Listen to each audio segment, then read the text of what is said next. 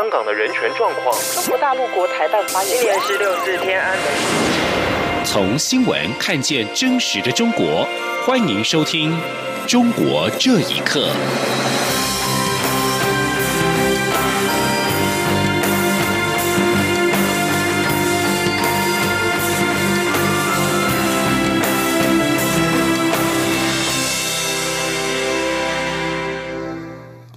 听众朋友们，晚安，欢迎收听《中国这一刻》，我是李自立。针对中国国台办提出对台二十六条措施，蔡英文总统今天再度表示，这是中国在“一国两制”台湾方案的脉络中所提出的方案，用意非常清楚，就是要实现对台的一国两制。总统并指出，现在台湾正在选举期间，自然想到其用意就是要影响台湾大选。行政院今天也表示，在大选之前推出这样的政策，目的就是要干预台湾选举。行政院发言人 Glass 尤达卡表示，政府一定会有阴影。针对中国对台二十六条措施中，台湾同胞可以在中国驻外使领馆寻求协助，申办旅行证件。外交部今天痛批中国此举是在侵犯中华民国台湾主权，并强调台湾护照享有的。签证便利待遇远超过中国护照，台湾民众根本不需要中国政府的协助。记者汪兆坤的报道。外交部发言人欧江安表示，中华民国台湾是主权国家，政府对我国民行使领事权与中国无涉，不需要也不会委托中国政府代为行使。中国此举侵犯中华民国台湾主权。欧江安指出，台湾的护照好用度全球评比约在前三十名。中国则是七十多名，而外交部驻外管处一百零九个，随时提供国民有效、亲切、迅速的服务。我国国民在海外旅游时，中华民国台湾政府会予以保护以及领事签证服务。我们当然不需要中国。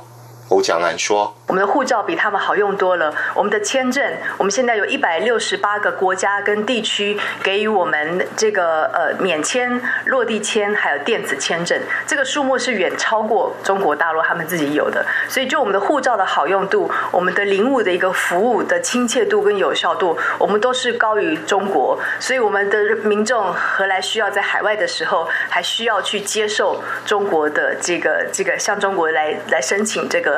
这个协助呢，我们根本不需要。欧江安表示，民众或许会因为一时方便而向中国驻外单位寻求协助，但此举产生的政治效应是否会被中方拿来作为政治性输出？外交部要呼吁全国民众应注意这样的后果，必须小心谨慎，不要落入对方圈套。中央广播电台记者王兆坤台北采访报道。中国国家主席习近平四号在上海会见了香港行政长官林郑月娥，商讨香港在连月爆发反送中抗议之后的情势。根据报道，习近平表示，目前香港首要任务仍然是止暴制乱，制止跟惩治暴力，就是维护香港市民的福祉。对此，泛民主派人士担心，这是强硬的讯号，预兆林郑月娥可能会继续以高压手段对付反送中示威者。泛民派人民力量成员兼立法会议员陈志全则批评北京完全没有掌握香港民情，质问北京是否以为一幅握手合照就可以提高林郑月娥的名望跟支持度。香港政务司司长张建宗则回应说，习近平为港府施政提供了思考路向，包括继续止暴制乱、恢复社会秩序、继续沟通并处理深层次的矛盾。继续就来关心香港反送中示威的最新消息。根据香港电台报道，今天晚间，一批市民身穿黑衣及戴上 V 怪客的面具，在尖沙咀市政局百周年纪念花园聚集。有人手持写上 V 怪客电影对白的标语。晚上八点过后，另外一批戴上面具的市民一边高叫着“光复香港”等口号，一边高举代表五大诉求的五字的手势，抵达花园。不过，根据报道，香港的警方水炮车到场，朝着戴着 V 怪客面具的民众发射水柱驱离。媒体报道，中共总书记习近平在上海考察时，首次提出了中国民主。他表示，人民民主是一种全过程的民主，但是他没有具体解释。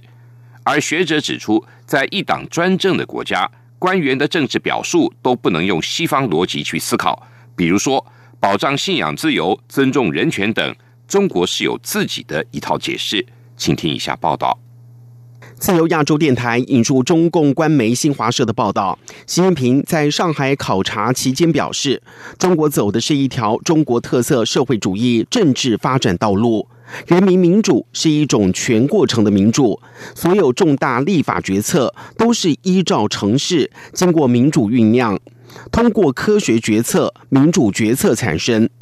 众所皆知，中国并没有公民直接投票选举国家主席的制度，而所谓的全国人大代表，则是由基层党委推荐。官方称此为间接选举。北京独立学者查建国四号接受访问时表示，中国式民主与西方有本质的不同。他说：“一个国家的重大立法是不是民主产生的标志，起码有两个。”就是在产生立重大立法的过程中，各种不同意见能够公平的、自由的、公开的竞争。第二个标准就是说，立法的这个通过要少数服从多数，并且照顾少数人的意见，允许少数人的意见继续存在，而不是在所有立法前都强调。要服从一个党的中央的决议，要服从一个核心的决议。河北石家庄独立学者王洪亮也表示，在一党专政的国家，官员做出的政治表述都不能用西方逻辑去思考，中国有自己的一套解释。他说：“中国式民主啊，都是一个独裁的国国脚部而已，和民主其实没有任何的关系。这是我第一个看法。第二个看法呢，就是说。”呃，所有的这些单词一旦加上中国式，基本上就是在骗人的。无论是中国式人权还是中国式民主，基本上就和原意没有任何关系了。第三，我觉得这个整体式民主提出，它可能还更多的是要考虑把中国式治理模式形成一个国家治理模式的。中国官方杂志《求是》九月号曾发表署名文章指出，中国民主道路与西方不同，又说同时保障人民权利。与集中国家权力是中国的发展经验等等。习近平在上海说：“民主是一种全过程的民主。”这个用词在中国官方话语中是首次出现。而除了新华社随后发布一条两段话的微评外，其他中国官媒对此并没有跟进做进一步的解读。有评论认为，习近平这段在上海的讲话只是随口说说而已。央广新闻整理报道：近年来，中国大陆对于意识形态的管控是不断的加强，而大专院校更是首当其冲。中国大学里的老师被校方停课的例子不断的传出，甚至招募学生协助举报所谓的问题师生。香港时事评论员林和利认为，中国经济面临下行压力，政权受到质疑。当局把管控知识分子视为重要的任务，他也认为这样的做法跟文革无异，势必会影响学术自由跟科研环境。请听以下报道。根据自由亚洲电台引述《纽约时报》的报道，大陆大学招募学生出任讯息员的现象越来越普遍。被选中的学生还有不少是党员，他们除了可以获得奖学金，课业成绩也可以获取高分。甚至可以确保在党组织内获得晋升的机会。讯息员除了关注老师在课堂上的言行，还必须留意他们的私人生活，包括喜欢看哪些书、看哪些电影等等。他们会经由各种管道了解老师的性格、价值观以及爱国立场，然后向学校党支部提交有关报告。以湖北中南财经政法大学副教授翟菊红为例，因为在课堂上批评全国人大修宪，去年他被校方以妄议人大制度为名开除党籍。香港时事评论员林和利认为，近期中国经济面临下行压力，现在政权受到质疑，当局把管控知识分子视为重要任务。他说。北京是很害怕这些知识分子，因为其实知识分子他们有课堂是一个很有利的地盘。假如他们宣传一些西方的思潮，宣传一些反对中共的、反对社会主义的思潮，那么可能会引起破坏这个中共的这个维稳的这个机器。尤其是一些名教授，不光是在本校，而且在全社会也有一定的影响力。林和利并且形容，如此做法跟文革没有分别，势必影响中国的学术自由以及科研环境。他说：“那些教师讲书的时候会非常谨慎，会引起争论的东西他就不不讲了。但这个对于这个学术的交流，对于学术的进步是一重大的破坏。一个国家要发展科研，包括高科技的方面。”需要一个很自由的环境，自由讨论的社会空间没有了，当然会影响这个科研的发展了。香港浸会大学学者吕炳全也表示，这种风气近期已经渗透到香港的大学，部分学生受到中联办指示，专门旁听个别老师的课程，并且录音做汇报。而香港大学法律系、中文大学政治与行政学系、浸会大学新闻系以及岭南大学文化研究系都被视为重点监听目标。澳门教育学会会长蔡子瑜相信。北京是在二零一四年占领行动之后，对香港的大学加强防范，透过不同管道进行各种监控。他估计，香港大学的很多师生早已经被大陆当局列入黑名单。以上新闻由央广整理报道。第二届中国国际进口博览会，简称为进博会，今天在上海举行。但是，中国欧盟商会发布的最新报告显示，首届进博会上。欧洲商家跟中国企业达成的贸易合约，仍然有近一半未能执行。外界关注中国市场还能够期待吗？商界人士认为，这反映出中国官场的假大空仍然存在。实际上，很多公司已经对进博会不感兴趣了。请听一下报道：中国国际进口博览会号称世界上首个以进口为主题的大型国家级展会。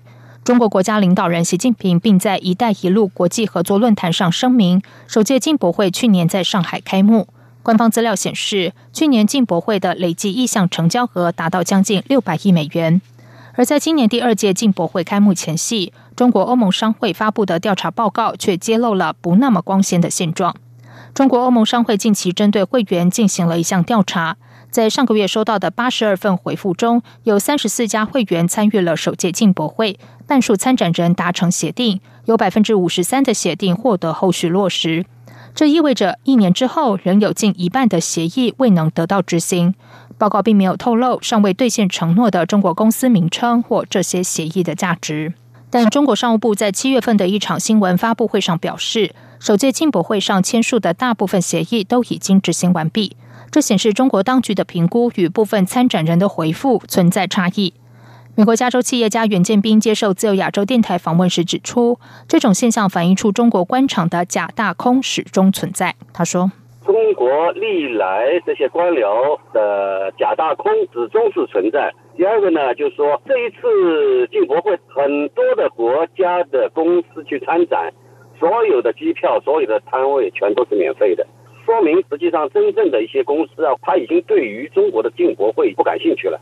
袁建斌更透露，他的一位华人朋友是加州进出口商，去年参加首届进博会，今年受邀参加第二届进博会。中方表示将提供往返机票、酒店住宿及长城旅游等优厚待遇，但他考虑到去年的参展经历，决定放弃再次参展。中国金融学者贺江斌认为，进博会是为了开给美国政商界看的，但直到第二届进博会，始终不明白它的意义。他说：“买东西一般的都是卖家秀，哪有买家秀的？我买了东西，我请你来看我家买了多少东西，没这种玩法啊。”中国欧盟商会指出，尽管有不少中企尚未执行协议，但仍有近八成参与了首届进博会的商会会员表示，他们今年还会参展。而中国欧盟商会副主席戴开乐在声明中强调，商会希望今年的进博会能超越空洞的承诺，得到实质措施的支撑，以促进中国市场的开放。央广新闻整理报道。以上中午这一刻谢谢您的收听。这里是中央广播电台台湾之音。